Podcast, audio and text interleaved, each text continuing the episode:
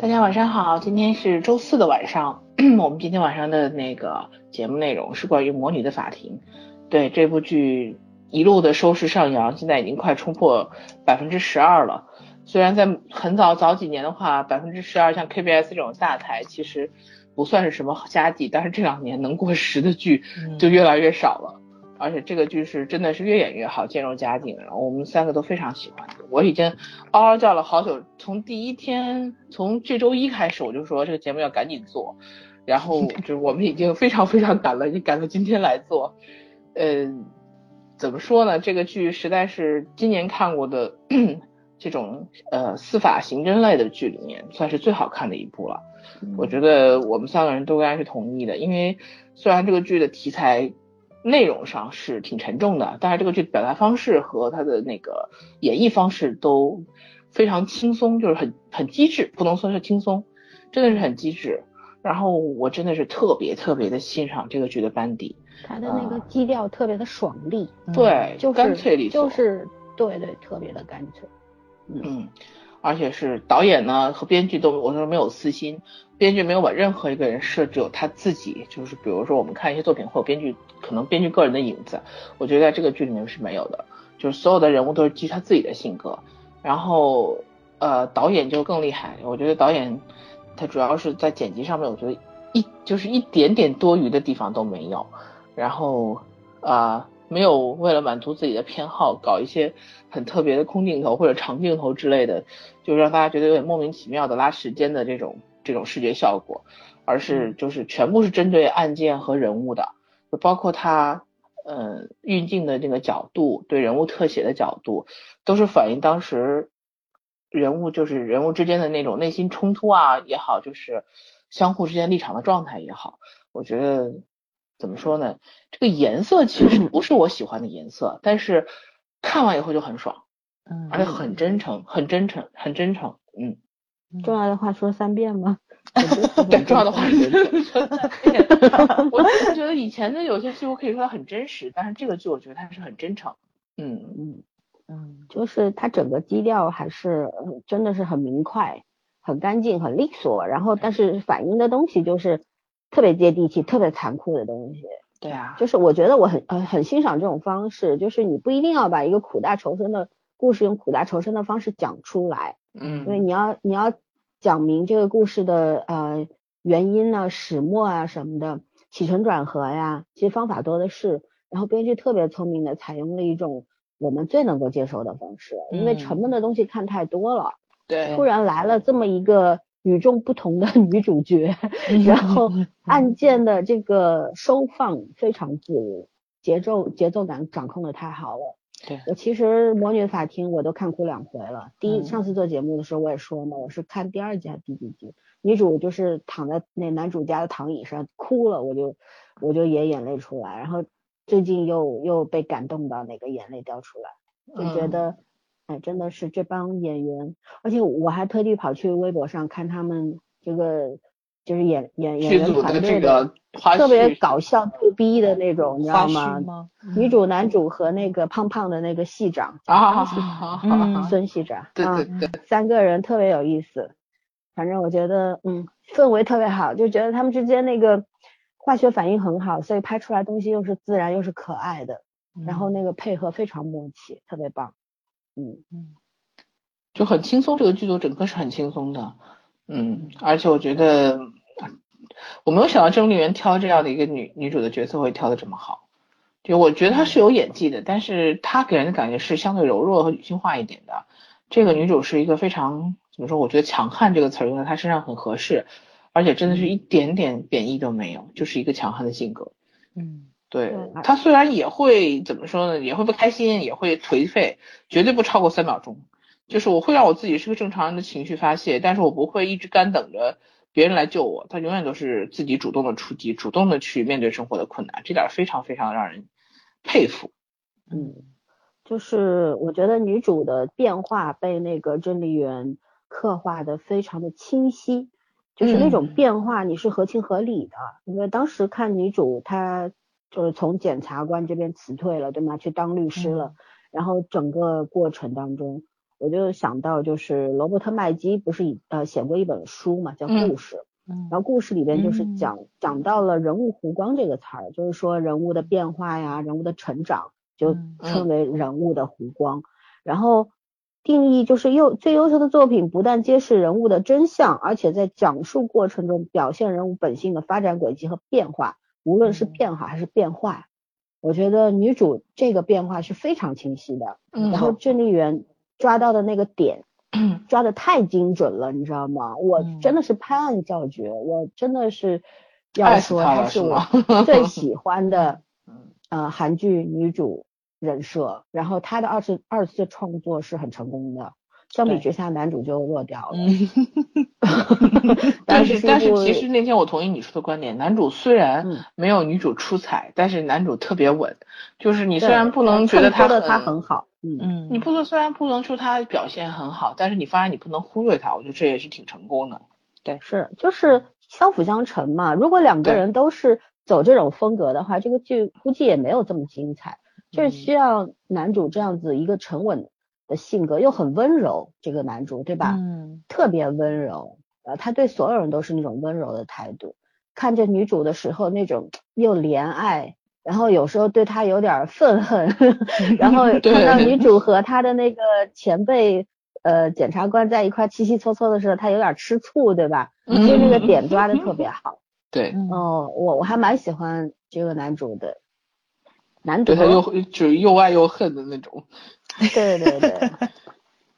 那那那我们该干嘛了？十二集里面，我是最后说一句啊，就是那个女主说：“你等着，我最后要回到检察官队，我要做你的上司那个地方。”嗯，哎，我超喜欢那点，他俩也不能说斗嘴，但是我觉得女主在对男主的时候，她是她最轻松的时候。嗯，对，而且虽然他们之间，我们一开始，我一开始就觉得女主的妈一定没有死，因为她其实。呃，就像那个白相浩对女主说：“你妈妈死了。”我觉得白相浩也是不知情的。其实对，我也觉得，嗯，应该是他是不知情的。知情的。对，那个救下来了。我觉得也许男主的妈妈也出了力，当时。对，这个可能会会是埋的一个梗。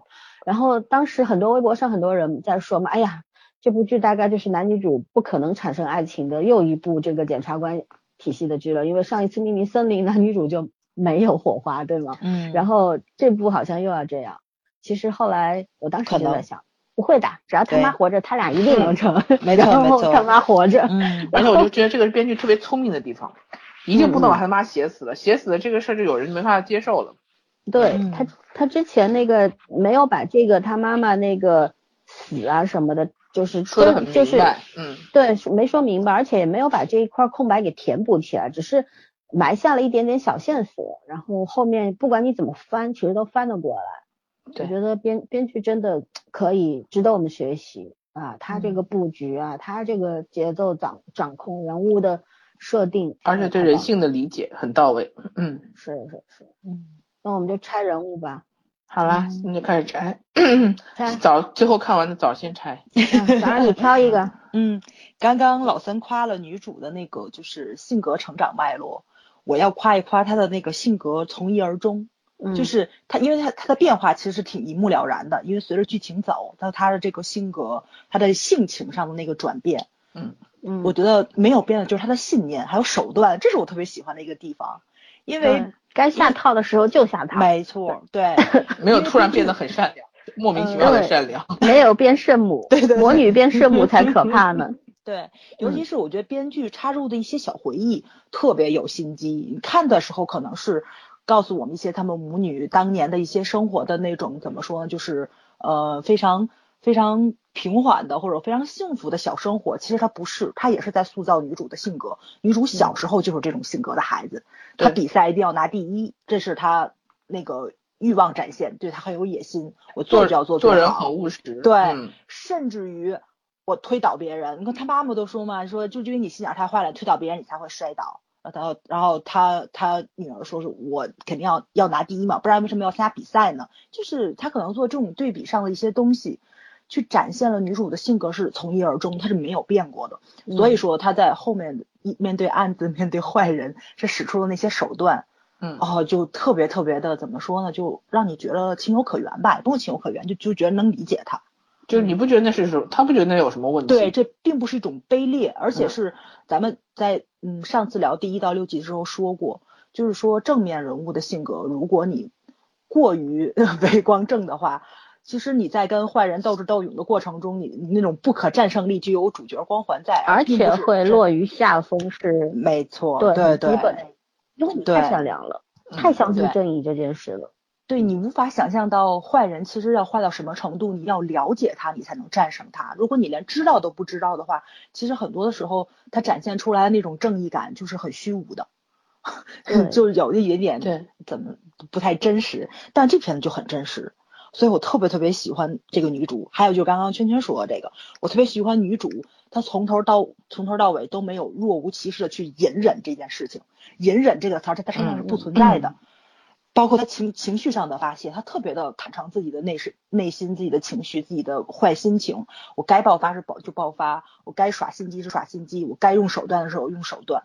然后我从来不隐藏我自己的负面情绪，跟我想让你这个坏去死的这种心情，他从来没有隐藏过。然后我想干掉你的那种感觉，还有就是他的欲望，他也从来没有隐藏过，就是活得特别真实，特别真实自己，也不愿意骗别人没。错，没。错，对，从来没有说我举着正义的大旗，然后我要干掉你们坏人，不是，我就恨你们，我就恨你们做坏事，伤害了我最深爱的人，而且工作上的野心，我工作上的野心当然也可能是，呃，也有一部分是他想复仇啊，但是他这个我觉得他复仇的线处理的特别好，就在这里，他就是从人性上，从欲望上去解释女主的这种冲动，这种复仇的冲动，嗯，也是让我觉着很舒服的一个地方，就是我非常代入感很强吧，我能理解他。就是如果这个事情发生在我身上，我觉得任何一个人都不可能做到比他更好了，嗯对吧？他既没有丧失掉做人的底线跟他的那个他的那个操守准则，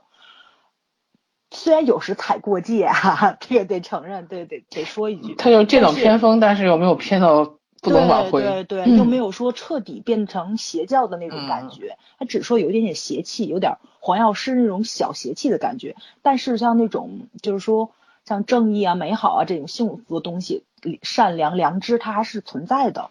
对，所以这是嗯，怎么说呢？就是身上的人性的闪光点吧，这个女主她还是具备的。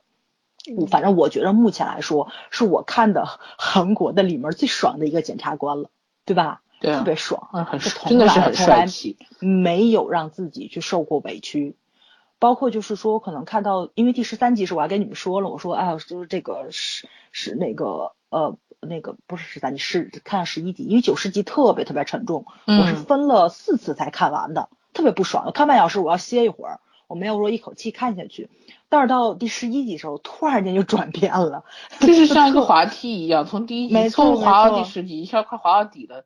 你不知道，觉得这这剧的基调可能要变得苦大仇你看。到第十集的时候，你在想发展到这个程度了，后面会怎么样啊？对，后面对很对，你你就会很担心，会想，哎呀，这怎么办呢？好人都完蛋了，怎么办呢？对啊，然后套路就该进入苦大仇深状态了。这个编剧简直是太可怕了，因为咱们都知道，他那个到第十集的时候，那一周结束，对吧？可能这一周你都在惦记后续的发展，然后到第十一集上来的时候，你可能刚开始会先发懵，但是出来之后你就开始爆笑。我觉得嗯就是那个，就是他给你一个情绪的一个转换空间是非常好的，他对对对完完全全没有让你沉沉浸到这种特别灰暗、特别恐怖的这种情节里面去无法自拔。他他不想这样子，他可能就就是是想把这个案件陈述出来。对，嗯，因为第十集的时候，我看到玛丽顿是这样一个结局，我觉得他也叫活该。虽然我很爱他，但是我觉得他叫活该，因为你作为一个执法者，你可以打擦边球的，你可以嗯给人家下套，你可以走一些剑走偏锋的事情，但是你不能够破坏你的原则。作为一个执法者，作为一个检察官，你什么东西是必须不能做的，他嗯做了。所以说他有这个结果，然后牵连了他的部长，然后其他的同事都跟着倒了霉，对吧？嗯然后好，曹甲柱啥事没有跑了，这是他自己一手造成的。但是就是到第十集的时候，他这个我其实不憋屈，我觉得挺好，挺爽的。这个编剧最牛逼的就是他从头让你爽到尾。没错，就是之前那个我们群里边那个小窝，他就在说，他说这两集我还没看，听说很憋屈。我说一点都不憋屈，不憋屈。女主是不可能一秒钟都不会让自己憋屈的人。嗯。然后我觉得作为观众，我感受到的也是这个。然后。他当时第十集结局的时候，他出现在了办公室，对吧？作为嫌疑人出现的时候，我当时就在想，腿，知道吗？对，我当时就在想，嗯，这个走向应该不会走这种特别让你，没错，对，不会让你困困，然后不会让你憋屈的，一定会又又在往上扬。当时我特别期待十一、十二集，就是因为我想看看这个编剧还能干什么。还能干出什么大事儿来？结果他干出没让你失望。对 对对，他如果他那 性骚扰那两个演员长得实在喝醉酒看什么呀？然后那个男男主都没眼看，你知道吗？姓呃也一开始他那个幻觉当中的那个男生是来客串的嘛？那个男生好眼熟，应该是来客串的。对，这不是好像就是不久之前看过哪部剧里边演过男二还是男三？我当时就还没仔细看就过去了，然后没想到他那个自己觉得是个帅哥，然后一看就 反差简直了。就他这个理由是太帅了，没忍住，我都笑死了都。然后男主啊，他每个人审美不一样，男主懵逼了，就啊，这这人是 帅的你忍不住的人吗？太逗了，断片了，你知道吗？嗯，蛮好的，就是玛丽顿，他永远。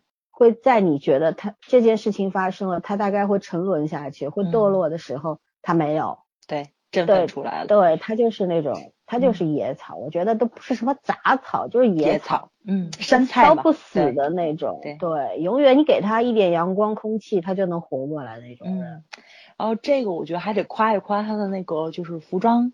服装的这个化妆师啊什么的，你们发没发现，马雷顿自己一个人在家里的时候，妆跟他永远出来的时候是不一样的。他出来的时候永远是自信的，是漂亮的，是闪光的。嗯，哇塞，好多人在问他那个唇膏色号呢。发型也很多粉丝观众在关心这件事情。对对对，我昨天看了一个公众号，然后就是说，因为郑丽媛本身长得是那种甜美。甜美可人型的，就是按道理来说，他演这种有点呃锋利的这种人物性格是很难演出来的。所以说造型师就是确实功功不可没，给他化妆的时候，呃，大衣眼影抬头，对，给他做眼影，然后就是包括画的眼线，嗯，就是反正是弥补了他这方面的，就是怎么说先天上的这种这种过于甜美的风格吧。嗯嗯，他而且我很喜欢他的服装。对，就是很基本上都是大地色系的衣服嘛，是我最喜欢的那种颜色。嗯符合职业特点，嗯，对，看上去是很沉稳的，但是你你明知道他的性格是很跳脱的，对吧？嗯，然后知道他就像一把刀一样，一把剑，特别锋利，就是随时能够取人性命的那种人。所有人就是他的同事都会很害怕他，就觉得这个人不好惹，跟他跟他。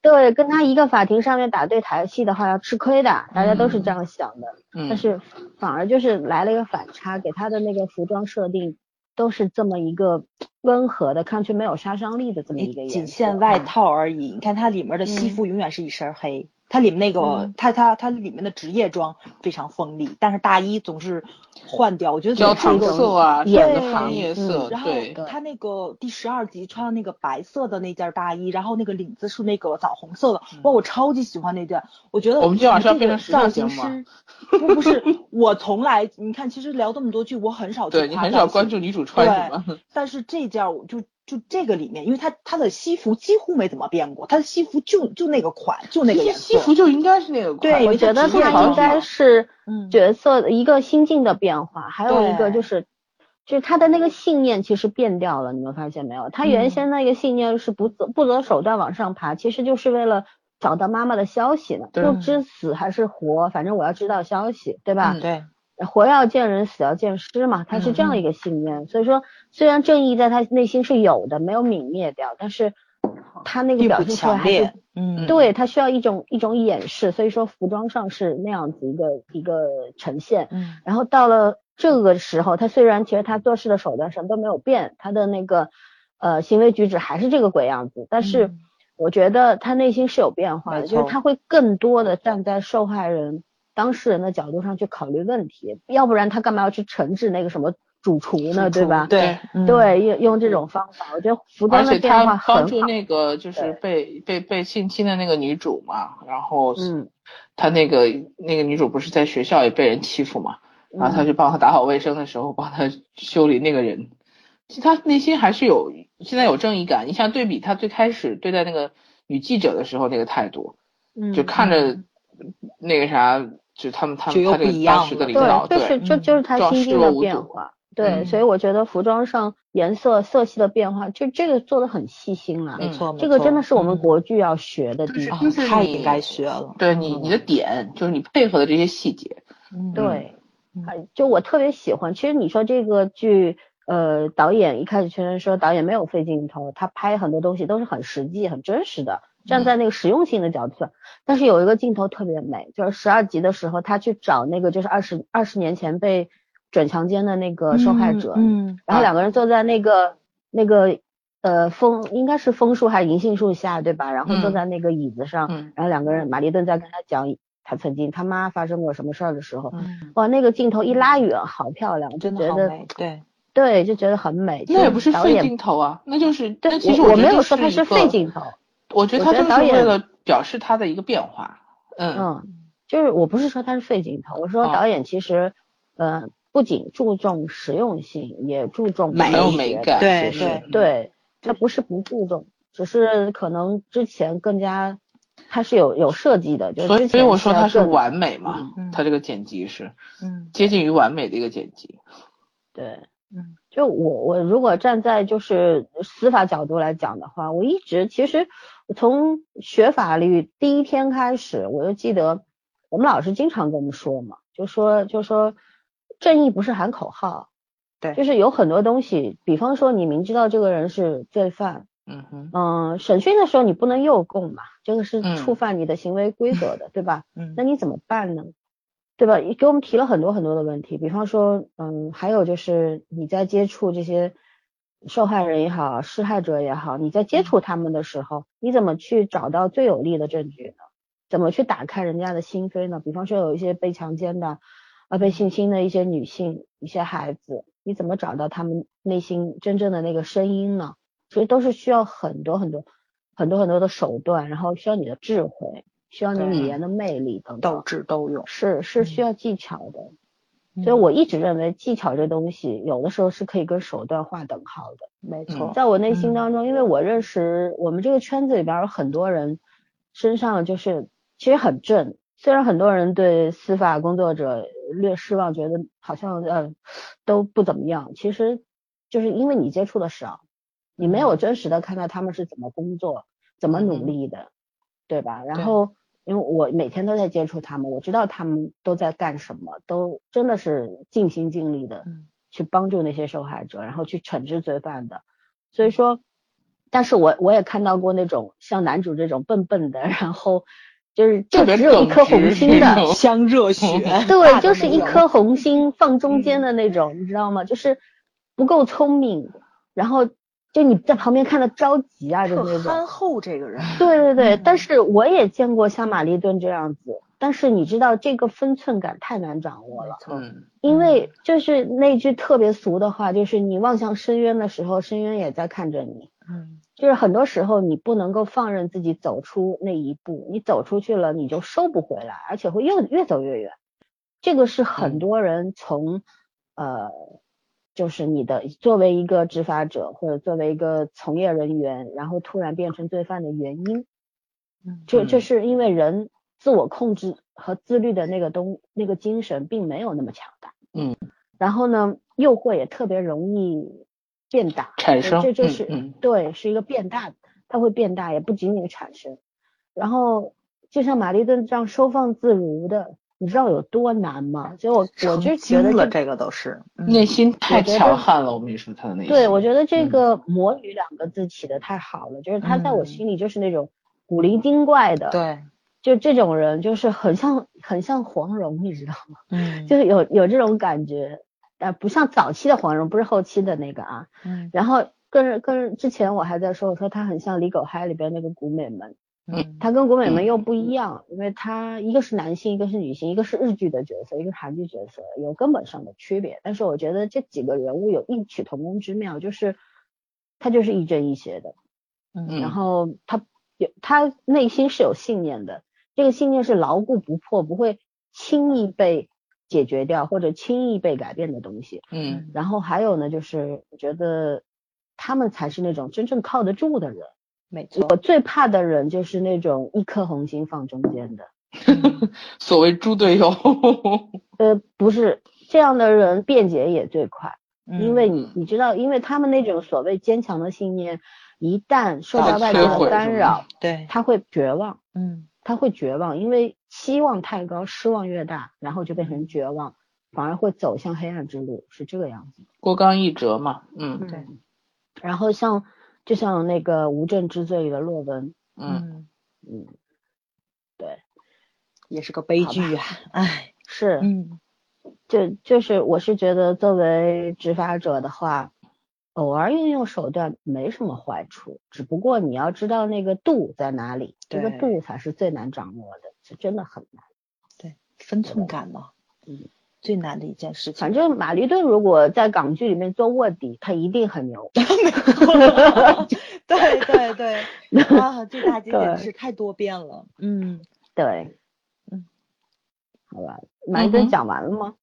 马一顿差不多就算是讲完了吧？，对对，我是没什么想说的了，对，嗯。嗯，然后那我让我说说田光烈大叔啊，嗯哼，这个嗯。陶甲猪。嗯。我我想说的是，我我对田光烈大叔，我一直觉得他的演技，嗯，因为韩国牛逼的男男演员实在是太多了，对尤其这个岁数了年纪对的对对对对这个年纪嗯优秀的真的一抓一大把，对嗯吧？各种类型都有。嗯，嗯，对，但是我我对他真的真的情有独钟，因为他之前在就是尹恩惠和于于于承浩那部真好想你啊，嗯。对，就是还有那朴有天那那对想你里面，他第四集就死了，但是哇他里边是演了一个一真的是正义感爆棚，然后非常非常善良的一个警察大叔，然后死的不明不白的那种，死的很惨。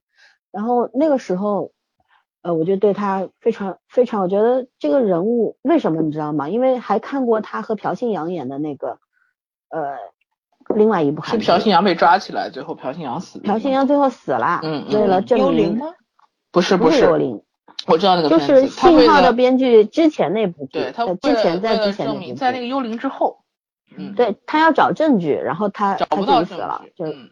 对对对，他在里边也演了一个反面角色啊，演了一个院长还是什么，反正就是我先看的那一部，然后又看了这个想你，然后就觉得哇好惊艳，就是觉得这个演员，你看他把握每一个角色的那个精准度太精确了，就是就让你找不出错来，然后他那个情绪非常饱满，经常会给自己来一个神来之笔这种佳期，就比方说像嗯这部剧里边。就是之前嗯。圈圈也是赞不绝口的，就是那个白白孝浩被他杀了之之后哦他当选市长之后，他一个人在那边说：“哎呀，向浩啊，什么什么的时候，嗯。哭成狗然后，不知道突然发现人不在自家儿子死了。对，然后他他哭成那个样子，就我就觉得他这个还是有变化的，先是口误，对吧？嗯边上是有人的，然后是没有人，他自己在屋里面嗯产生了幻觉，以为看见了他，嗯然后自己又躲到一个地方开始哭。哇塞，我觉得他怎么能把一个独角戏演的这么好呢？对啊，太厉害了，就这就让我嗯想起了《重击》里边儿，就是当时苏志燮跟嗯那个叫啥，他的那个检察总长两个人也有一场戏，那哦，那个苏志燮，嗯是苏志燮吧？那个怎么谁，金来元？啊，金来元，金来元，嗯不好意思口误了，金来也就是那个演，他是我们家大长头好吗？总总长也是很厉害的那个演技啊，就是嗯当时也是有这么一场哭戏，对吧？你觉得是嗯猫哭耗子，哎呀，那个总长真的是太厉害了，也是太厉害对，就是这个这样的演员真的是，我觉得我太敬佩了，五体投地，就是这种，他会给自己来事儿，然后他那个哭那个层次太丰富了，对吧？你你可以粗浅的理解为猫哭耗子吧，但是你也知道他其实对他他是真的哭，是有情的，对，他是有情的，嗯，也有意义的，只不过他把所有东西都放在他自己个人的得失之后。没错，对，嗯。对，你要说他完全无情无义，又不是，嗯，他是一个矛盾体，就是对。其实就像这个角色曹甲珠这个角色，在白白香浩一开始威胁他的时候，他是惊讶的，嗯，想哎，他那个时候他是完全没有想到白香浩手里会有他的证据，而且会背叛他。对，因为当年毕竟是白香浩替他坐的牢，替他躲过这么一灾，对吧？然后没想到会这样，就是那种复杂性，这个人物，我觉得这个就是好演员呈现出来的，他他是立体的，不是平面的。我觉得他可能也没想到，他没想到就是在白海在白向浩的心里，他的弟弟会比他本人还重要。对吧？他觉着就是可能我在你心目中是第一位的，你弟弟还是能舍的，但是没有想到在做取舍的时候，他选择了做去保他弟弟，然后让他去铤而涉险，这是他没有想到的事情，所以他会惊讶，而且手里有证据，还会背叛他，会威胁他。我我所以我觉得那个时候也是他觉着他们两个人的感情受到伤害了，第一反应还是有有友情在的，但是我没想到他会哭，你知道吧？我这个神来之笔实在是让我。就是有点太惊讶了，而且我不觉得他其实只是说哭白相浩，我觉得他其实是在哭他自己。对，就可能这是他人生中唯一一个信任的人也没了。包括后来那个就是那个许律师上台做了他的市长的时候，他永远是在用那种怀疑的眼神在打量他。嗯，就是不相信他。经过白相浩之后，他肯定不会再相信再相信任何人，因为二十年这个人陪了他二十年都可能背叛他，他肯定说起来他也没相信过任何人。但是我觉得他相信白市长，我是这么理解他。我觉得他我觉得他他应该是不信任何人的，只不过白向浩曾经为他牺牲过，然后跟了他二十年，他是他的左右手，就是相对于其他人来说，白向浩在他心目当中是有地位的。对。然后他觉得，如果说这个世界上只有一个人值得信任的话，必须要选一个的话，那一定是他。没错。对吧？然后他是，我觉得他当时的惊讶，反而是觉得说，可能考虑到这个，哦，你居然背叛我，我们俩这么亲。但我理解的是另外一个，我比较暗黑。我理解的是，他会觉得我用来对付别人的手段，你白相浩居然用来对付我。对，嗯，我是这么想的。所以说他当时后来他答应白相浩说去检见那个地检长，结果也不是，嗯，对吧？所以说白相浩才会去见那个女女主玛丽顿，嗯，对。所以说，嗯，我我是觉得就是。嗯，田大叔把这个就这个曹甲珠这个角色的这种这种人物的这种复合的东西呈现的太好了，他的那个眼神，我特别喜欢他的眼神，就是他眼神那个瞬间的变化，嗯，然后他的那个笑，其实其实这个曹大叔年轻的时候是很帅的，现在也是白面白面小生，对对，就那年老色衰了还是有姿色的，对吧？然后。嗯，他演好 人一定好吧？对他身上是有正气的，真的是，我觉得这个特别难得。就是你看他现在道貌岸然的样子，他身上都是有正气的，就是看 看面相不像是坏人，气质也不像，但就是他的演那个狡诈，长得不像坏人，演了个坏人这才难得，而且演的就是让你相信他是个坏人，你才会就突然变成成色眯眯的一张，就是那种阴险狡诈的脸。咱们看了很多韩剧里面那种狡猾的角色。我觉得他特别难得，他把他把那个诈给演出来了，狡诈的那个诈是很难得的。我觉得就是那种，哎呀，怎么说呢？就是他心里面藏的一堆阴谋诡计那感觉，这这实在是太难。就是我对付你，那简直就是小 case，我随便拿出来一条就能把你实力碾压的那种自信感，跟那种怎么说呢？就是他自己的那种气场、那种劲儿，哎呦，特别足。这是挺让我惊讶的一个地方，而且我觉得他特别特别的自信，在自己绝对能进青瓦台，这是挺挺让我觉得不可思议。他不会让自己进不去，你知道，我原来看过一个小说，就是说，即便有一一线的可能，他不可能进去，我也会想办法让他进去。就是说，人是有这种自信的，就是他不不给自己留其他的任何假设。对，对他跟玛丽顿有一个特别一样的东西。我觉得他跟玛丽顿是不是亲父女啊？呃，他不是，肯定不不可能的。这是不可能的事儿，就是我是觉得说，呃，他跟马丽顿有一样东西，都是有坚强的信念，但是他们的信念一个是正的，一个是邪的，不一样。最强悍。像对曹小珠这种人多吓人的，他是没有很好的出身，因为他爸爸的那个原因，嗯，他考上了这个等于司法考试，本来可以成为检察官，但是没办法，只能去当警察，对吧？嗯。然后警察也是从小警察开始爬爬爬，爬到了这个等于当时是总警，其实就是一个。警署的那个所长之类的这种，对，所长不会，应该他行政级别还蛮高的。呃，没有，当时我查了一下，好像就是警署的署长，他也不是所长，嗯他的他们那边的警署跟我们这儿个什么街道派出所不是一个概念，他嗯可能就代表一个区域的，就是比方说哦啊、一某某个区的这个区的这个呃，像我们这儿也就是一个行政级比较高的对啊，地对对，他也嗯就是从我们这儿说就是某某市某某区的分局，就是这个意思。嗯所以他这样一个级别，我就是觉得像这样一个从真的是从底层摸上来，然后走到了宁波市的市长，他的最大的目标是进青瓦台当总统。嗯嗯你说是什么样的力量支撑了他一步步往上爬？他如果不是用尽手段的话，那他怎么能够走到那一步呢？对嗯，对吧？然后嗯当时不是那个谁，呃，他们几个检察官分析嘛，当时那个高部长不是也辞职之之后出去当了那个律师嘛？他嗯当时跟马利顿就说，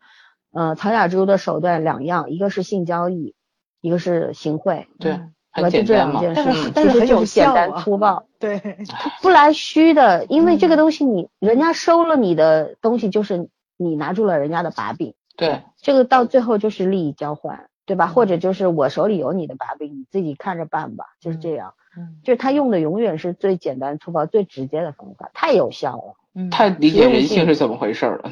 对。是，而且这么多年，他一直把那个谁，就是那个马利顿他们的那个部长，那个女那个女部长养着，他没有养虎为患的感觉，对吧？他觉得升不上去，他在这没办法待着吧。怎么他嗯，对，整不倒他的那种。嗯，无所谓，就是你那小 case 跟我根本不是不对，能不是一个相比。级别的，对，嗯，你而且他也害不到那个部长，对就是对，嗯，因为他觉得这个部长呢没有钻研之心，也不想爬高，所以说对他其实，而且那部长是负责这个妇女儿童这个性侵的嗯，嗯，这个案件的，然后跟他八竿子打不着嘛，对对？吧？这而且嗯没有什么威胁性，当年他可以干掉他，现在也他也不是轻轻松松。嗯对，没把他没有把他当当回事儿，太当回事儿，对，这这就很聪明，不像咱看的韩剧似的，抓着一个小人物就往死里整你的那种。他是那种找到同级别的对手，我觉得马利顿可能是，呃，第一个小人物，然后对上他这种大级别。但是咱们看的过程中会觉着两个人虽然实力很悬殊，但是两个嗯气场、两个这人阶级是对能叫什么碰上的。穿鞋的怕光脚的，光脚的怕不要命的，你知道吗？马利顿那一场举着拖把朝他冲冲过去那场戏，嗯你不觉得很酣畅吗？对就是当时那个嗯曹甲珠的那个表情变化，他是怕的，嗯为什么？他他已经到了他到了这个市长的地位了，今时今日他的拥有顾虑太多了。嗯，对，拥有的越多，怕的越多，没错，恐惧感越大，好像嗯到处都是他的敌人要害他一样。对。对，他当时那个白市长被他弄死之后，他会哭，我觉得也是他少了最后一道屏障。虽然他嗯。现在有权有势，对吧？有钱，嗯。所有人就是他想用都能用到，但是真正的赤胆忠心为他的那个人没有了，没错，他的最坚强的那条那道壁障没了，嗯。所以说他会哭。这也是所以说这是这哭的这一哭真的是，哎呀，今天地泣鬼神，太好了，嗯难得非常深刻的一哭。对。嗯其实就是他这种演技哦，我我男神之一，那个赵振赵振雄都没这个演技，赵振雄有时候会有点过度，对，会会嗯太过于激动，年龄还是兴奋，年龄还是差着点儿，还呃是，差我觉得这个嗯这个细节的拿捏其实有点天赋。对，赵振雄处理的比较粗犷，然后嗯他田田大叔就是细腻啊，真的是细腻到见鬼了，这是。嗯所以我就觉得，可能每个就是我们原来讨论过的，每个演员都有他的类型死角嘛。就再好的演员也很也很容易有他类型死角。对，嗯，嗯，那种戏精还是少。都是都是段奕宏那样，也挺可怕的。这样好演员越多越好。段奕宏大有可为啊，才几岁啊，才四十多。才几岁？才几岁？嗯嗯嗯，他七零后，还是还还前途还长。前途似对锦啊。能演到死的，早着呢。对，嗯，嗯，你说吧，来继续主要是啥？我说主要是这个片子的导演，我觉得特别好。导演把这些演员，就是嗯，怎么说呢？他们最精华的地方都拿出来了。就是刚才人家表现了，你能拍进去。没错，没错，对，对吧男主比较稳嘛，但是我其实觉得男主是有演技，就是怎么说呢，呃，是导演整合的问题，我是这么觉着啊，因为女主是一个放的过程，男主就要收，嗯，就是两，就男主得拉着他点儿，然后对对，都就疯了你一个戏投球，你一个就要接球嘛。他们两个人是有来有往的，嗯，虽然我觉得男主还是有点嫩，有时候处理的还是是有点觉着呃方式对对，有点有点但手段有点点愣愣头青的感觉啊！对对对对对，就是这种。但是我觉得人家第一次当男主，今生是第一次，对吗？对啊，你给人家点面子啊。那好 就好在这个正好剧情人物上比较符合他这种比较愣头青的处理方式。这个人就很单纯，然后这个人又是一个怎么说呢，比较墨守成规，他特别喜欢在规则之内去去去做事，去处理问题，他不喜欢行差大错，所以就特别符合他这个人，所以你就觉着哎，确实挺好的。尤其是我觉得导演他有时候就可能是觉出来了男主的那个表情处理上不如女主这么微妙，不如所以他有时候丰富细腻。没错，对，嗯所以他给男主的那个镜头角度，呃，就特别让我叹为观止。就有一场戏，应该是第十二集，就是那个，呃，嗯、就是市长，就是这个曹甲书的那个幕僚是吧？应该是他是是他什么职位的一个工作人员？嗯，秘书人员不是叫什么，就是代言人发言人发言言人对对，发言人行审的时候，然后你看那个镜头摆放，咱们很多时候那个去行审的时候，不都是给他们两个人同框，或者说是正对面的某一个人镜头吗？他那个是放在男主的头后面，是一个电影式的镜头，他是一个把那个全部那个审审讯室放进去了。然后放的是对面的男的那个行审完之后落荒而逃，然后男主就坐在那儿一个背影特稳，然后慢悠悠的转了一下头，看着那个他逃出去的那个门，哇塞，我觉得那个镜头太美了。但是这个镜头往往会出在电影里面，电视剧里面很少用。哦，我就觉得那个镜头就觉得男主的后脑勺竟然会演戏了，挺不容易的。你不觉得是你想太多了？男主有很多动作会刻意放慢的。对，就是嗯他在第十一集的时候，他让那个系长，就是原先女主的那个，等于是秘书助手一类的，给女主打了电话嘛，说嗯有个那个郑少律师事务所招人，你去不去？然后女主说去啊去啊。结果这个时候男主你看到没有？那个系长挂了电话，他之之后，一般的话人家会处理一个，哎呀功成功了，就会很嗨的，就手这样。对，嗯，对，举一嗯下就很迅速。他不是嗯，他是慢慢慢慢的，差不多用了五到十秒钟这样一个一个呃时长，嗯然后最后在最后一秒钟把手给举起来。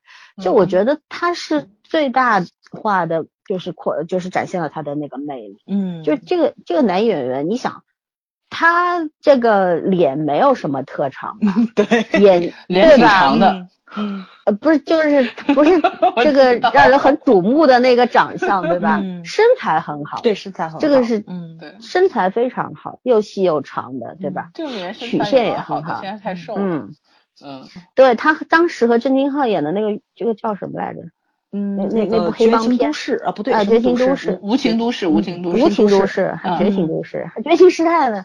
无情无情都市，他也是男二啊，他万年男二，和隧道也是男二，对吧？嗯，嗯，他在里边演男二，他是演一个黑社会，整天穿着花衬衫，哦好妖娆啊，那里面，对，就是你知道，我一直觉得男生擦口红是一件很奇怪的事，但是我觉得他无比适合擦口红。对对对对对，难道男生画眼线不是一件很奇怪的事吗？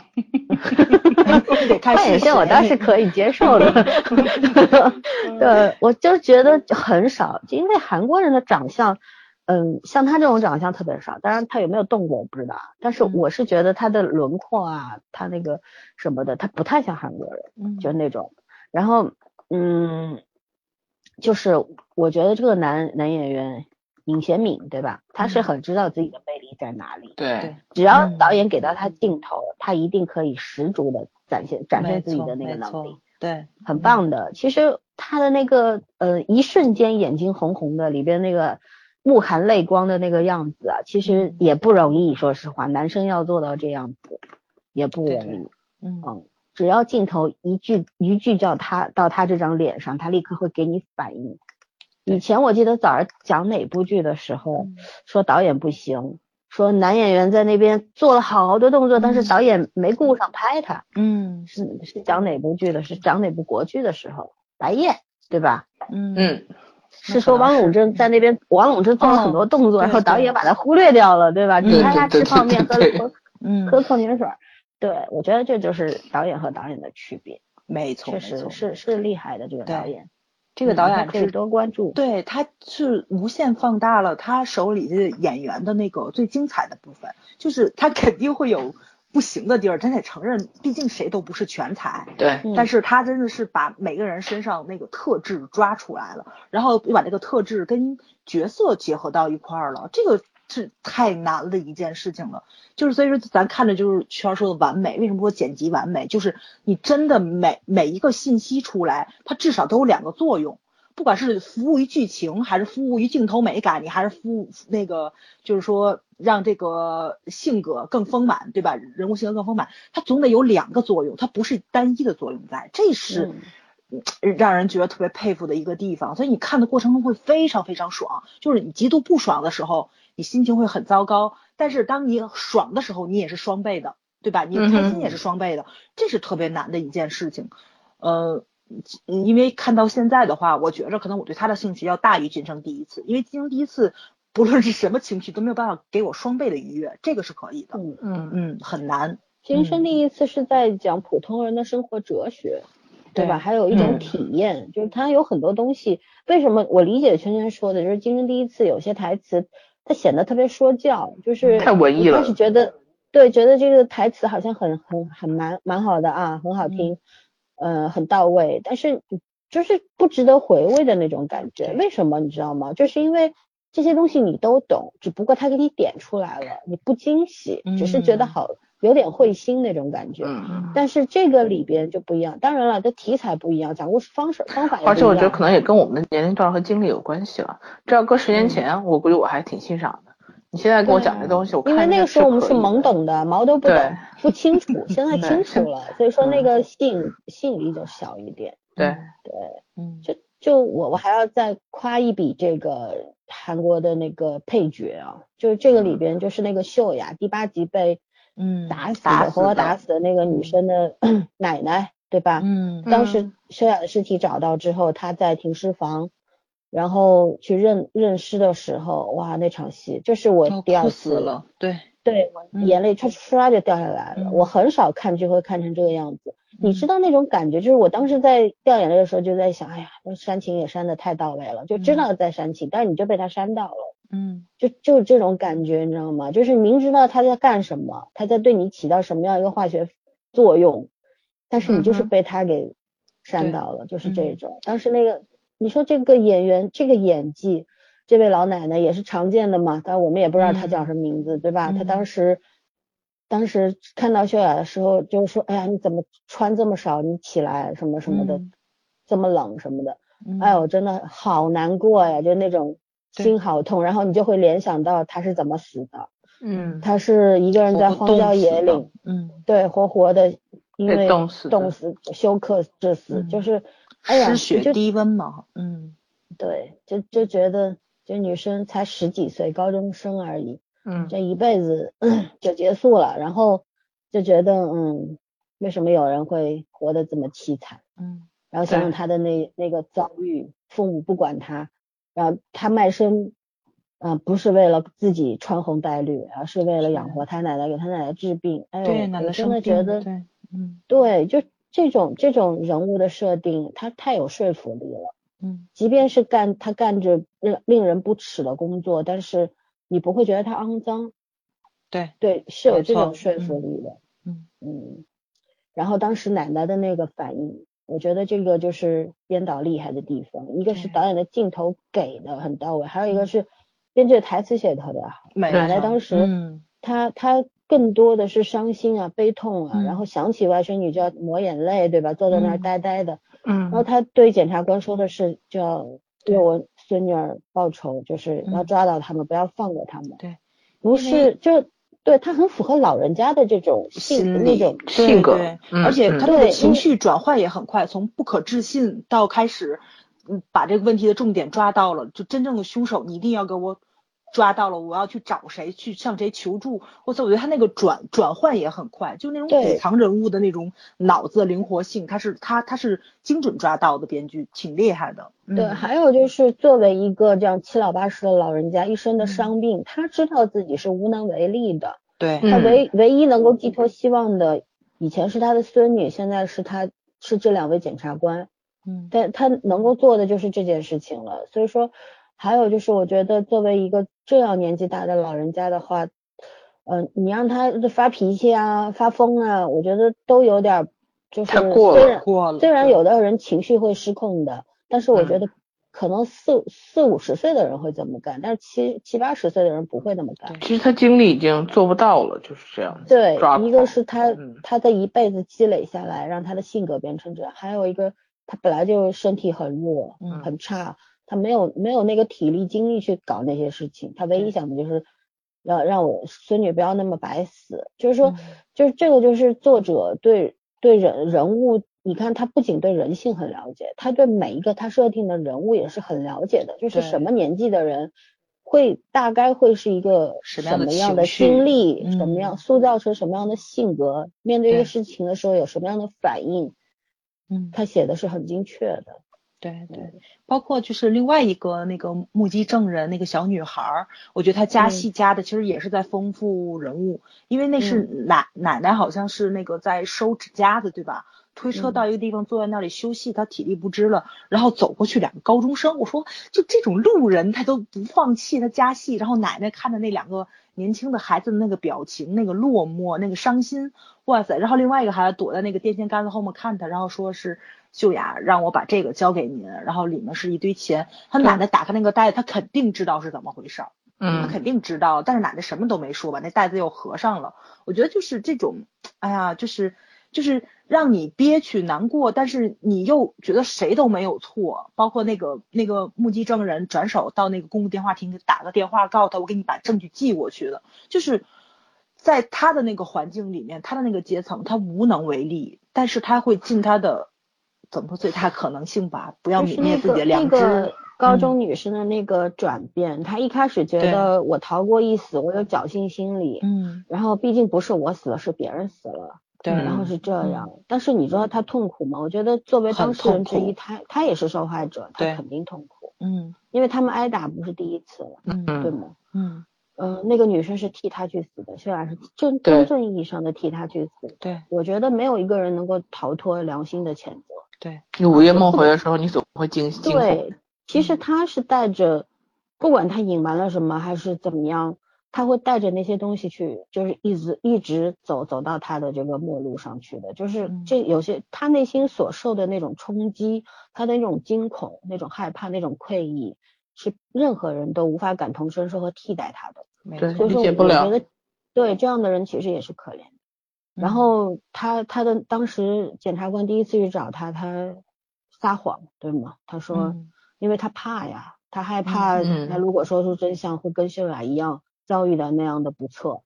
然后再然后就是，呃，玛丽顿问他说：“你你活了就没事了吗？你如果当时逃脱之后打个电话报警什么的，秀雅你就能救他一命，他不至于这样死去。”嗯这个我觉得就是问到重心上去了。嗯其实一般的检察官、警察是不会说这个话的，因为他是玛丽顿，玛丽嗯顿是永远不会放过你的，就是这种。提着一把刀嗯面对着你良心的那个人，嗯他手里是有把刀的，然后你的良心在他面前是完全没有办法掩藏的，就是那样的一个状态。所以说，女生当当时再加上她看到奶奶，其实这个整个你看，它就是一集而已，但这六十分钟当中，他把这个女生一系列的变化描述的非常清楚。嗯，对，就他，走他他嗯整整个一个心理变化过程，到最后他为什么要去给奶奶送钱？其实他知道，一个是出于愧疚，还有一个就是我要去补偿，因为我没有别的方法。我相信电视剧是没有拍，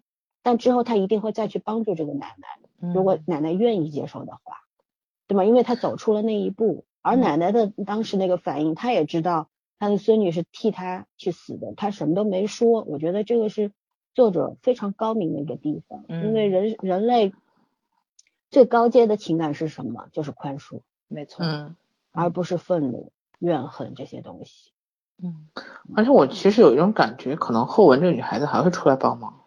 嗯，如如果要需要做证人之类的，应该会吧？对，对，就是我，虽嗯，嗯，你先说，你先说，你说完我说我再说。虽说那个手套过于巧合被他带走了，对吧？嗯？他打人的那个手套，但是他出现的那个时机时间点特别好，就是你会相信，就是他慌乱的时候就慌不择路嘛，随便抓起什么往包里一塞就跑，嗯。回家之后发现了这个东西，这个就叫天网恢恢，疏而不漏。没错，对，嗯对？吧？你你嗯只要干过的事儿，这世界上一定会留下痕迹的，你跑不了。嗯对，这种巧合就是有说服力的。对对。哦，你刚才老孙说这个刑讯逼，还刑讯逼供，就是这个 审人性的审 判，对对对，审判判。上，我要夸夸男二，男二的台词特别好，就是怎么说呢？我不知道，男哎，一不男二，，男主，男主，哦对对对对对，他虽然是女主戏，你也不能随便男给人家找一男一 出来。他演了太多男二了，总想在这嗯男二。对，男主，我觉得他男主台词特别好，我特别喜欢他。看他去那个审问犯人，他审问坏人跟审问好人，虽然话一样，但是能看能听出来情绪的差别，或者嗯一边很温柔，然后一边就有一点点那个什么那种。就是小咄咄逼人，他他还不是玛丽顿那种，我觉得他跟玛丽顿一比，他特别肉，哎，快把我急死了都！你怎么这么沉？马伊顿是太太麻溜了，对那种对对对，马丽顿是太硬，他是太太软，了，对，所以他俩可以身娇互相体软，所以直是才可以互相牵制。身娇体软太贴切了。其实你想想，如果但凡一个比男主坚硬的或者比男主油滑的马，能玩过马伊顿吗？嗯，所以他就是必须找这种耿直狗跟那个耿直 boy 才可以。耿直狗。我知道你要说也是耿直 girl，狗，但是我听成了耿直狗。也对了。哎呀，来来来，还有什么要夸的吗？我就是想夸一下合理性，因为我觉得这个片子里好多，呃，就就就怎么说呢？其实合理性这个东西很难，因为每个人的想法和他的对事情的理解，包括他自己展现的状态都不一样。嗯，就是就是有时候我们看一些情节，然后有些人就觉得很合理，有些人觉得这太夸张了吧，或者太平淡了吧。但是我觉得这个剧里面的所有情节都让我觉得很合理，这事儿也挺难的。嗯，而且而且这么多人认可他，包括昨天我看那个公众号，那公众号是平时是讲整形和美容的，然后他其实也是讲郑丽媛的这几年的变化，但是他他用了大半篇篇幅在讲《魔女的法庭》，你知道吗？嗯，就是一看就是他也很喜欢这个剧，所以我觉得这么多人喜欢这个剧不会是没有道理，就是大家的共鸣感是很强的。我一直想嗯表表演，就是表扬一下导演在呃编剧在这个剧本的呈现上面，因为我不知道，因为韩国编剧应该是很严格的会抠一些东西的，所以他不会让那个演员随便随意去发挥他的剧本儿，所以我觉得有一些这种。呃，基本上剧本，因为我也没有看过剧本，我只能靠猜。我感觉是因为剧本上的一些刻画都很到位，然后演员的演员的这个理解也很到位。就是就是像我真的是印象特别深刻，我觉得你像刚刚森森也提到那个呃奶奶的那个反应，就是孙女不在了，然后莫名其妙被人杀了，呃，然后见到尸体的，包括后来接到别人的这个钱的时候这些反应，你真的觉得他小那个小姑娘的事情他一点都不清楚吗？他其实我我觉得他知道不清楚，但是他只是对出于一个说呢，自己现实已经很残酷了。说实话，没有有些有些时候也相互的隐瞒，其实是为了照顾彼此的感情。这这种就算是善意的谎言，大家心里都有善意的谎言，就是这个界限。我觉得这个就很真实。另外一个歇斯底里的那种，好不太不太适合在这个剧里的风格。然后另外一个就是我一直很很喜欢的，当时玛丽顿拿到她妈妈的那个当年，呃，就是就是控诉曹甲珠这个性性虐行求的这部分，嗯，他当时那个剧出来的反应，就是我我真的是觉得特别真实，就他不愿意去看，然后看以后有生理性的那种崩溃，他其实是生理性的崩溃，但他并没有像以前的很多女主会塑造成那种大哭啊，或者是怎么样的，嗯就是这种呃很难以接受啊，或者是让人觉得很很抓狂的一个状态，他没有，他是很压抑的一种一种一种一种反应，但是又控制不住，对对是内心上的反感。其实我觉得可能有些有时候我们经历过一些事儿，你也会感觉你会感同身受，就是他的这个反应，你觉得是合理的。嗯嗯，还有我觉得最神来之笔的那一次是，他第一次知道那个曹甲珠是是是迫害他妈妈的人的时候，他爬上天台了他跑到天台对着他说他对跳楼，但没说他要跳楼，他做出要跳楼架势，然后逼着曹雅珠去，结果去了之后，他完全不是那个预料中的反应，他其实就是要跟他对峙，当面的一个对峙。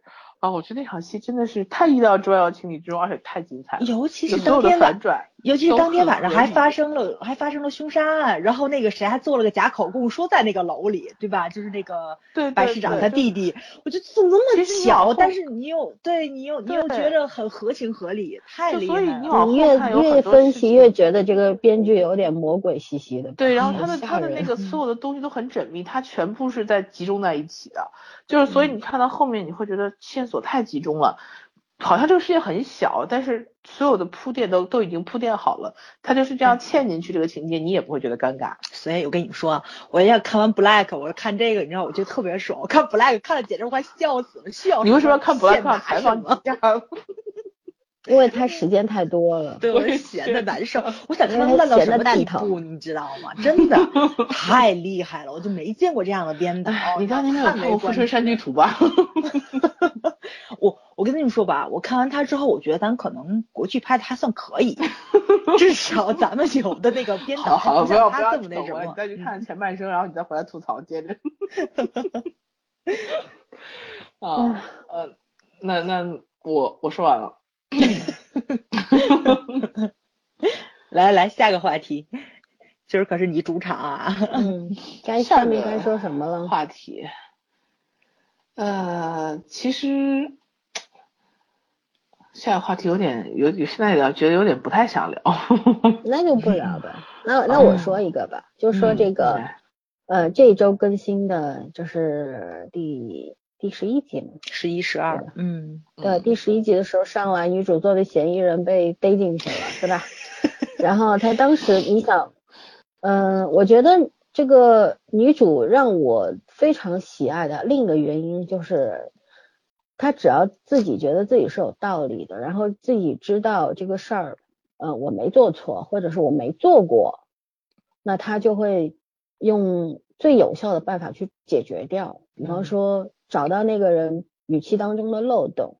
你说我按着遥控器，什么什么声音出来，还滋一声 对，然后他就知道啊，漏洞在这里，然后他要去证明，就是用最简单的方法去处理问题，是他一贯做事的方式，嗯，嗯，就是没有那么多废话。我与其跟你逼逼逼逼个没完，我还不如直截了当的让事实证明谁对谁错，对嗯吧？嗯，我觉得就该这样，这个世界会清静很多，大家都这么做事儿的话。嗯对，对吧？多多做点儿，别多说。你看很多事情，你靠骂来骂去，靠语言暴力、靠网络暴力解决不了解决。不了，对，对，我觉得很多事情就是，咱不是说要让人伪善啊，或者说让人那个做事情都要这个呃保持着一颗善心，要向上帝学习啊，普爱世人，不是这样的。嗯我是觉得说，你如果手上有证据，或者说你有找到真实有效证据的途径，那你就去找。如果没有的话，我觉得就抱着吃瓜群众的那个心态，在旁边吃吃瓜就可以了。对，对，就就少这个世界上如果能亲近一点的唯一原因就是大家少一点屁话就可以了。对，专业的事情交给专业的人去做，对，不要就是指手画脚。嗯。对，很多事情其实在这个剧里边也是有体现的，对吧？嗯。嗯、你说你因为韩韩国的这个检察官系呃是呃这个制度，我们之前在讲秘密森林的时候讲过，韩国是检察官是拥有独立呃行政权的、办案权的，嗯。任何人干预不到他，他的领导也干预不到他，同事更别谈了，他一个人可以决定所有的事儿，哪怕做错了，这也是双刃剑嘛，他可以主主控这个事情，但是也因为这个事儿权力太大，所以说呢这个风险太大。啊，收受贿赂啊，腐败的可能性也越大，对吧？很多事都出了。那我觉得这个剧里面有没有体现？其实，在一些细枝末节上面也有体现，就是觉得说，呃，女主为什么会犯错啊？在那个秀雅的案件上面，就是因为没有人可以参与到她、干涉到她，嗯，对她是主控这件事情的，对吧？就，他可以完全按照自己的想法来。对，这就是制度给对他造成的那个给他造成的便利性。制度是一把双刃剑，但有嗯很多事情我们要谈制度一定是坏的吗？我觉得不是，对吧？这个这个是社会就有社会规则，有社会道德，但是也有制度，也有法律，法律是这个社会的底线，法律是不可破灭的。女主当时她其实她没有触犯法律，但是她触犯了规则和制度，这个事儿是不能干的。那是不是这个剧里面特别好的一点是，他没有去说，呃，群众知道这个事情之后，呃，是多么愚蠢的，或者是呃 多么明智的指点出玛丽顿做错了什么，而是完全把这个东西给毙掉了。嗯，甚至于当事人奶奶啊什么的，这些人有没有对玛丽顿展开攻击？没有吧？所有人都知道玛丽顿一手主导的这个错误发生，放过了真正的凶手，而把。无辜的也不算无辜，那个从犯给逮进去了，对对吧？替罪羔羊，嗯，很多人都知道。但是无论从嗯高部长，还是他的检察官同事，还是律师，还是其他的围观群众，还是当事人的奶奶等等，没有人去苛责过他。我觉得这是一个很聪明的做法，对，就是留白，他留给你一个思考的空间，就让你自己去自省这些事儿，你自己去判断，你自己去思考他错在哪里，对。而不是通过这个台词的呈现、情节的呈现，让呃指引你去骂他，有意义吗？我觉得不是。就像老百姓，我觉得最终还是要相信法律，因为你如果连法律都不信了，那你就没有底线了。没错，对，现实当中也是这个样子。对，对，对，嗯，就总有一个相对来说公平的标一个标准的准则吧。嗯，是，因为法律它不完美，它法律它不能够面面俱到的保护所有人，也不是所有人都啊，这句话不应该这么说，应该说所有人都应该受到法律的保护，但只不过有些人不值得而已。就像我们有时候说这个事情应该往这个方向发展，但是应该这件事存在不存在啊？不存在的，对，有很多的事情它是不由你的个人意志为转移的，没错，中间一些很多细小的一些因素会 影响它的发展方向，这是很难的一件事情。对，所以是因为永远都有变数，对，其实你才会觉得未来可期嘛。对对，未来它也包含了不好的和好的，对吧？不可能未来可期就代表。所有东西都会朝好的方向去。其实你现在想一想的话，就是咱看了这么多检察官类的一些呃韩剧、韩国电影，其实我觉得韩国其实它这个也是在慢慢的通过这些影视剧，算文化吧，就算文化类，对，给它归一下文化类吧，文化类去告诉老百姓讲一些道理。嗯，然后冷冷却一下，然后影视作品就有应该有承担这样的责任。责任，没错没错。从咱们前面很喜欢的那个奇怪的搭档到这一步，都是用很轻松的方式，我觉得是有点循循善诱的感觉，去告诉大家，然后真正的法律、真正的司法流程应该是是什么样子的，然后每个人在其中你应该起到什么样的作用。嗯。嗯，但这个事情很难，本身普法就是一件很难的事。有很多人，你别看他学历很高，懂得也不少，但是他就是个十足的法盲。我们也经常碰到的。嗯，他他他谈出来的东西，你会觉得啊，你明明读了这么多书，怎么连这个都不知道？哎，他就是不知道。因为我觉得本身，特别是在我们天朝，大天朝啊，这个法律观念。太淡薄了，没错。现在很多人学着拿起法律的武器保护自己，但是拿错了，你知道吗？没错，这话太对了，确实是太对了，太对了。嗯，只会只会这句话的概念，没有理解这句话的含义。对，你是应该去学一下细则类的东西，包括尤其是你这，其实你即使你真正学了，你跟他们专业去干这个的，还是有很大差距。但是你知道专业的人往往会败给他们？因为有理说不清啊，秀才哎，这话对，没错没错，嗯，对对，没错，嗯，因为大家思考的角度不一样，很多就学习法律的人会习惯性的站在。司法角度去思考一件事情，去站在比较客观和中立的立场去考虑问题。但是更多的人是情绪和情感的爆发，对，和发泄。他压根儿就不考虑，管你妈的什么法律不法律的，法律有什么用啊？法律不保护好人啊？法律偏要保护坏人，是真的这样吗？当然不是了，那国家怎么运转呢？对，光保护坏人，真是。对，这扯远了。咱们扯回来吧，扯扯这个，扯扯更健康。扯扯这个剧，我们猜猜它后面会怎么走吧，对吧？我现在就我现在就还蛮好的，蛮有兴趣的，因为我觉得这个编剧还是很多惊喜。哎，我们就猜猜这个一共十六集嘛，对吗？对，我们猜猜到剧中男女主会不会滚床单吧？哦，我觉得女主之前对男主有兴趣，就是女主之之前觉得男主对她有兴趣这件事情，男主已经很崩溃了，好吗？就是我就很奇怪，都到现在了，俩人为什么还不接吻？可把我急死了。我我我我秘密森林男女主暧昧了那么多集，最后也没滚个床单出来给你看。那秘密森林的男主有病吗？对，一样。秘密森林我觉得他们俩没火花，有火花。他最后不是男女主其实是明白的，只不过男主因为少了这个海马体，所以说很多。我觉得他们两个人更像更像搭档，就是不太偏向于那个男女朋友这种。但他们俩这个，对他们俩这个暧昧已经以上了，已经我就快满的溢出来了。哎，但是还不接吻，急死我了。接过了吗？没接过吗？我只记得接过那个，那个不算，那个那不喝多了吗？嗯，其实我我跟你讲，我这个这个。比较那个什么，我看他们俩真人就是演员都挺合适，挺般配的。你以为像真人 CP 吗？这次？没有没有没有没有没有，以前你是有女朋友的，是我蛮喜欢的白珍惜。我们刚开始班里还还说，因为白珍惜身材挺好的。对，我我是 觉得就是软萌的妹子。嗯，他们俩还嗯，就是从气质上面看上去其实一点都不搭哎。嗯。但是为什么站在一块很和谐，就有这种感觉？真的。然后我。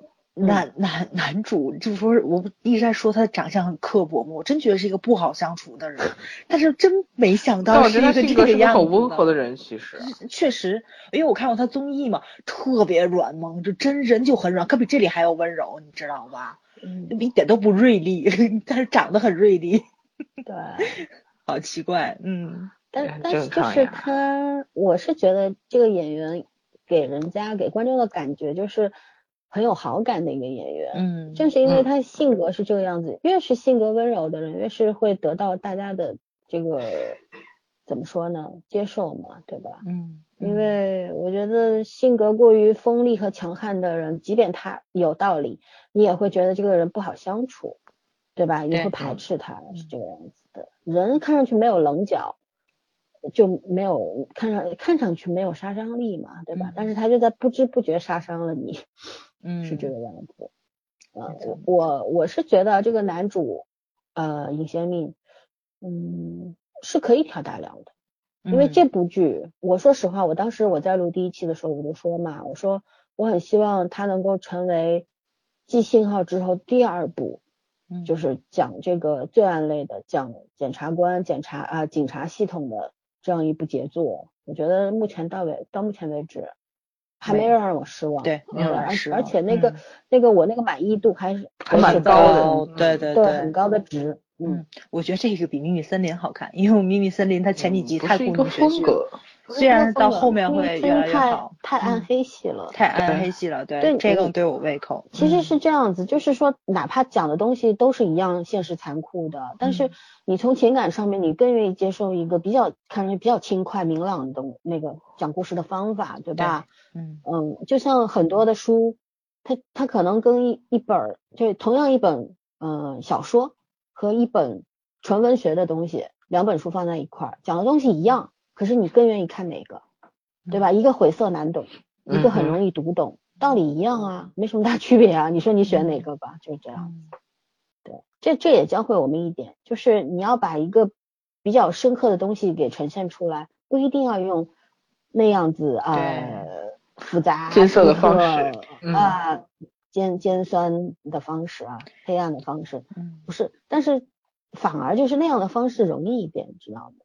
对他这样想讲轻松是很反而难，对对，其实因为这个话题就是它这个主题是一个，就在整个感觉是在整个这种这种司法体系里面都是比较难做的一个点，嗯，很多都是打擦边球。关键是他每一个小的笑点还能够对上这种性犯罪，我觉得是挺难的一件事情。对，你说所有的受害人都是寻找这个公平和正义，然后唯独是这这些案件的受害人，他是。隐藏自己的委屈，嗯，对，因为嗯，本身我们上一期聊过这一点，对。我今天就不展开了。但是就是觉得，就是你看检察官系统里面，包括高部长走了之后，女主走走了之后，他们这个部门儿停填呃填进来两个人，对吧？一嗯。个好大喜功，然后不务正业，整天就想着去酒吧什么的，后辈要跟调前辈一起戏男主喝。酒，然后说他没有对，他是前辈，男主是后辈他是前。对男主对啊是后对他整天嗯要教育男主，还有一个呢，就是这个国外进修三个月回来就牛逼，油烘烘的那个样子，但是讲的东西呢都不在点上，我觉得也蛮好玩的。我这个部门就是一个女主一开始说了嘛，你基本上放弃升迁，对，放弃什么了？放弃理想了，对吧？嗯没有目的了，你才会去，说明就是一般都是塞一些没有什么实力的人进来，嗯，要不就是，要不都都特别那个怎么说，就是特别要不就犯过，错的，对对对对，嗯，就只有男主和高部长两个人是因为自己自愿的来，自愿的他们是嗯诚心诚意的要做这件事儿。其实嗯高部长这个角色，呃，还蛮感动我的，因为嗯他不是那种传统意义上的圣母类的，他不是。对我觉得他也是一个，就是心里特别有谱的人，嗯然后手段有的时候也也蛮厉害的，嗯只不过，嗯、可能他经常是冷眼旁观，其实他对女主的态度更像一种冷眼旁观。对。嗯，他他蛮蛮冷酷的那种，他不会因为当年是另外一种风格的女主，其实她也是内心很强悍的一个人。对对对，就很多人可能会觉得，当时如果不是你妈要来找我的话，他可能不会遇害，对吧？很多人会有这种愧疚心理，他没有，对他对女主更多的是那种，嗯，他有一点疼爱的，只是他只太知道女主是一个什么料了。对没错，是我我正常人关心你，你也不领情，就是这种。对对对，他嗯太知道了，而且他觉得就是女主就是一块璞玉，他要雕琢她，是这样，他一直给她设关卡，然后让她过关这个样子，提点她。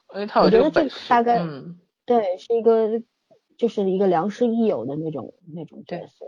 刚才老老孙你不说那愧疚心理吗？我觉得这个嗯里面也是、也是女主的一个优点。嗯女主也是愧疚心理很淡的一个人，就是你能看出来她的表情，她肯定心里是有内疚，或者说有那个就是很难过的心情在，但是她不会被这种情绪左右，对吧？包括她没有接到那个秀雅的电话啊什么的，然后或者说是他犯错的事情，男男主去质问他的时候，他都是难过了一下下，他就放开掉了。我觉得在你那个行业里面待时间长了，没有点这种坚韧的心性，还真的很难坚持。这个其实就像医生看惯了生死，这东西淡漠掉了。，嗯，就愧疚心理很多人是有的，我有些就、嗯对接触过的人，对，就是无用两个字。嗯会愧疚，我以前也会，有的时候是你错过了一些线索或者怎么样，然后回过头去一看，这条线索其实它起不了决定决定性的作用，但是它有一定的作用在，但是你错过了，因为你自己工作不仔细。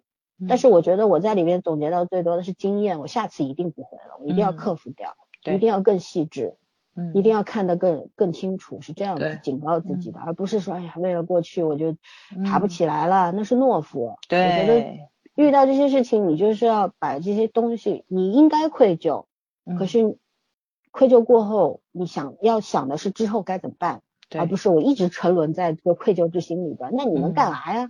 没错对吧，要你干嘛呢？愧疚人人都对啊？要你干啊。嘛呢？嗯，嗯，对啊，这种是圣母来干就好了。圣母是毁掉世界的，你要当圣母吗？对，圣母心表示很是很很难过，嗯好吗？我们圣母也是有感情的。你是圣母吗？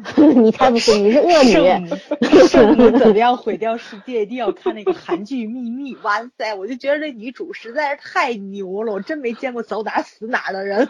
走哪死害死了这你是什么形容词？走哪死？走哪哪有人死，不是走哪死哪。啊？对对他对他这不是柯南吗？哎呀，标准神奇体也是。哎呀，哎呀，我的天呐！呀，所以你看这样的题材，我们聊起来也很轻松，虽然这个题材一点都不轻松，对，没错没错。我嗯我我蛮欣赏这样子的嗯风格，我觉得这就是真风格很难的，其实。这片子能再看，我觉得它虽然沉重，但是我能看第二遍，我绝对能重温。有的剧就不行，我觉得《秘密花园》这辈子打看对《秘密森林》，对对对，我绝对不会再看了。因为有有些东西它一下子就在你身里面打一下那个烙印了，一嗯一下子就就是伤到你了。就是其实人就是会趋利避害的，对，这是一个呃比喻啊，举例，就是说呃，就刚跟刚看书一样，你要接受同样一个道理，你要接受轻松的方式还是愁苦的方式？就像所有人都会崇拜鲁迅啊，嗯，对吧？但是是不是所有人都想做他呀？不会啊，嗯，就这个样子。就是你你看到这个电视剧的时候也是一样，嗯，有些东西像秘密森林，你看过之后你根本就不会忘记的，嗯，但这个剧里边，因为它有一些喜剧因素啊，它的那个幽默的那个点啊。不密还蛮密集的，所以说冲淡了很多你的那种愤恨的那种，没错，嗯嗯，那种对这个世界不满意的那种情绪了。嗯然后我觉得是应该看第二遍，因为第二遍是看细节的，没错没错，你能够从嗯中看到很多，就是当你那个幽默的点，呃，不再有那么大的吸引力的时候，你才会沉下心来去研究这个剧里面它案件里面的很多细节。嗯就我看到微博上有一个人讲说，哎呀，这个剧不好看，为什么不好看呢？他说的是，说这个案子结的都很潦草，就意思是说，就是乱七八糟的东西太多了，反而案子上面这个着力太少了。我觉得不是，其实不管是庭审也好，还是他整个侦破过程也好，因为虽然它确实很短，比方说它一一一个案子一个案子就是一到两集嘛就结束了，嗯对吧？嗯但是我觉得它所有用来呃呈现的证据都是正正正好好的，对，对，然后庭审也是那种，嗯，基本上就是一刀见血的那种效果。嗯嗯你像，而且女主本来就剑走偏锋，她用的那些招别人也用不出来，不是想不到，是用不出来，不好意思用，你知道，觉得呃，我作为一个执法人员，我不该这么干。嗯没有就是这个缺乏正义的那个尺度。对啊，但是但是我觉得正义这东西要怎么实现呢？我以前讲过一句，就是说，我说正义在做俯卧撑，并不是说正义它呃它本身就是在做俯卧撑。我觉得就是执行正义和守护正义的这些人也在做俯卧撑，因为嗯没有没有福的话哪来得起呢？你永远挺在那儿，你能坚持多久？嗯，没错，嗯，唉，叹什么气啊！正不义从未能回味缺席，只是来的比较晚而已。就这个剧确实是不能回味，因为我觉着十一、十二集又看爽了，估计下一集又开始荡下去了。不会，他现在因为没有剩几集了，我觉得他不会。最后就是大乱斗了。嘛，妈妈也没死，也出来了。基本上我觉得会用一些笔墨来刻画男女主的感情线吧。如果完全没有的话，再不写就没时生气间写。了。嗯 对，因为妈妈没死，他俩在一起基本上是必然的事儿了，对吧妈死了那就不好说了。而且男主这两就给了人之间是一个承诺嘛，这两集我觉得很明显了，就他之前就是说那个就问你妈妈等于是对不起我做就是对不起我妈妈的这种帮凶嘛，那意思嗯就是说你不可能惩治他，女主是不相信他的，而且还有一点，我一嗯我一直相信男主的妈一定是知道女主的妈活着。嗯，我也是，我觉得应该是我相信他一定知道嗯为什么他不敢说出来，说出来的话，他那个女主的妈会死，他怕曹雅树对他下手。而且你想呀，他的他的这个身边的这个护士为什么会会去跟女主的妈在一块儿呢？会去照顾她呢？嗯两个人这么亲，女主的妈是叫她姐姐的，对吗？对，然后她住在精神病医院，嗯就是像康复院一样的，费用谁出呀？对对，对吧尤其是我估计应该是顶替的他妹妹的名额，他不说了，因为他妹妹身体不好，然后他回家照顾他妹妹，然后就是那个什么，就是那个呃搬到那边去的，所以我估计应该可能是他妹妹已经去世了，然后他妈妈用他妹妹的这个名字在生活，应该是这个样子，猜测猜测，不见得对是现在都是真的，嗯猜测了。我是觉得能够教育出男主这样的儿子的话，妈不会差到哪儿去的。当年是没办法，但是我嗯觉得他一定会曲线救国的。对，尤其是他救过他儿子，我觉得既然护士护士长能做出来这个事儿去报恩，他可能也能做出来这个事情去去对还这个恩而且他妈好几次对男主是欲言又止的，嗯我觉得是肯定有，而且影响了他当时也还是嗯。对，当时对，一个是还有就是白相浩，他当然也有自私的考虑，觉得这事儿如果说出来的话，我儿子可能前途就没有了，嗯。我也立足不下去了，在这个社会上。但是有很多事情是于己于人都会有考量，对吧？但是我觉得他在女主妈妈这件事一定会有出过力，而且嗯他看上去就不是个坏人，当然对我这一厢情愿了。嗯嗯，他看上去肯定不是个邪恶的人。对，我是觉得从男女主的感情线上出发的话，他妈如果没干点好事儿的话，他俩在一块儿也挺烦人的，就一定会有一些隔阂出来。女主女主那个性格那么强悍，对对，好就好在说，就是女主她现在完全不知道他妈还活着这件事情，但是她对男主的态度，她很就是他是一个桥归桥路归路的人，就是说这件事情让你妈犯了错，但是跟你没关系，对，对吧？我嗯。恨你妈，我怨恨她，但是我对你没有什么那个，但是我们俩不能在一块儿就对了，嗯我跟你要呃分割开，可是我不会对你会产生那种莫名其妙的敌意，对，没事儿就要整你啊，干嘛呀？他都没有，对吧？嗯。嗯，这人应该是这个样子的，我觉得两个人在一起这 CP 感特逗，一个软，另外一个肯定硬，但是你没有发现，其实他有时候也也拗不过他，他得用方法去绕过去他，但他不会拗着他。其实我觉得人都是这样嗯，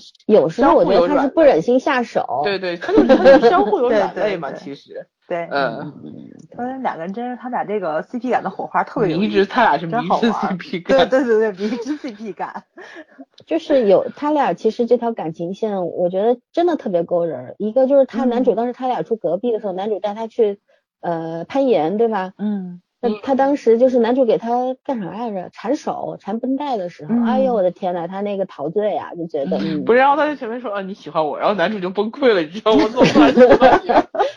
男主男主应该是那种就算心里有好感，也不会那么快开始的。然后他就觉得女主这是从哪得出来的结论呢？关键关键男主真的好贱呐，我就觉得真的是你那个什么，你你你自己知道自己心意，他肯定知道自己对他对女主是有感情的。他觉得他动心，但是没有到那个程度，关可能就是这样。关键是女主搬走的时候，我靠，他那崩溃的样子，包儿包一扔就往家奔，我天，那那个所以说，你要知道有些人人设反人设嘛。嗯，对，有些人就像就像白羊座和你金牛座这一个套路啊，就你爸已经快崩溃了，已经在那儿嗨死了，你还在那儿 淡淡的，就这就是人和人的区别，一股性格不淡淡一样忧伤。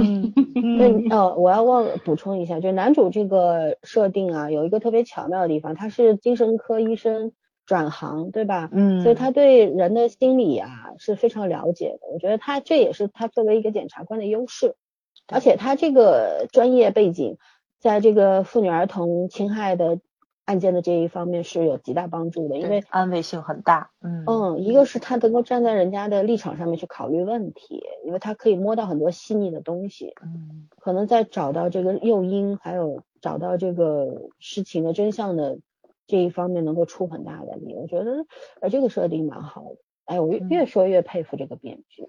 对，越说越想知道下一周演什么。呃我看我看来我要去学学韩语，有机会的话要去看看这些原始的剧本。对，我就 当时我最开始那是什么时候绅士的时候，我就觉得哎呀，一定得会韩语，要不然看不懂剧本 儿。嗯剧本有些会卖的，到最后如果这剧大火的情况下，他会出书。关键卖了我也买了，我也看不懂。对所以第我买的第一个剧本是我可能不会爱你的剧本儿，我十七岁不哭，嗯，我整个台湾出那个繁体没剧本，我有一个我有一个话剧的剧本，太专业了，看不懂。话剧剧本太多了，希腊的那个什么那个，没没没，啊那湾的话个就是就是在我可能不会爱你里面出现过的。啊，那啊，那个收信快乐话剧，对对对收信快乐，嗯嗯，好吧，那那我们这些就私下说吧。反正我觉得我们到结尾，我们还要做一期，我要强烈要求，嗯啊必须除非他崩了，应该不崩，我一定会再做崩的。可能性太小，我太。小了，对，第一，它结尾已经铺的非常稳了。哎，我们赌五块钱的吧，我们赌赌一下，就是男女主会不会滚滚床单？我就猜到了。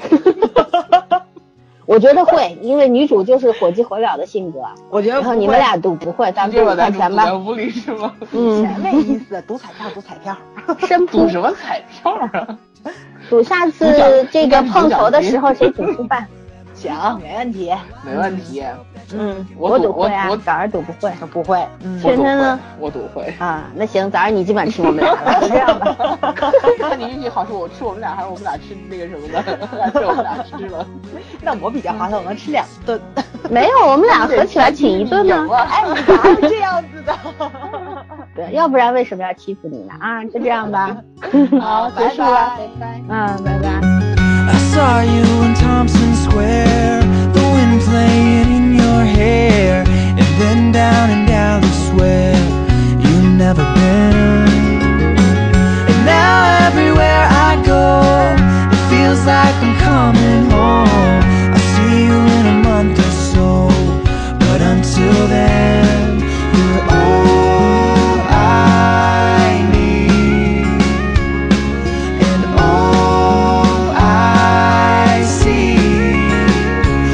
Wherever I go, wherever I'll be, oh, I just hope that you're thinking about me and that you don't doubt my love and feel lonely.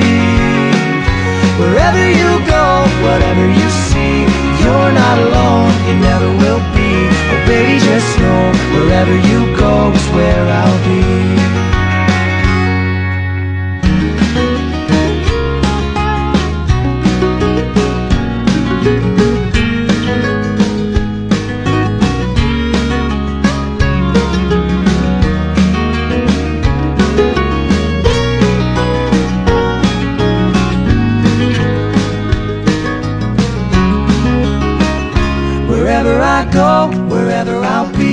I just hope that you're thinking about me and that you don't doubt my love and feel lonely. Wherever you go, whatever you see, you're not alone, you never will be. Oh, baby, just know wherever you go is where I'll be. Oh, baby, just know wherever you go is where I'll be.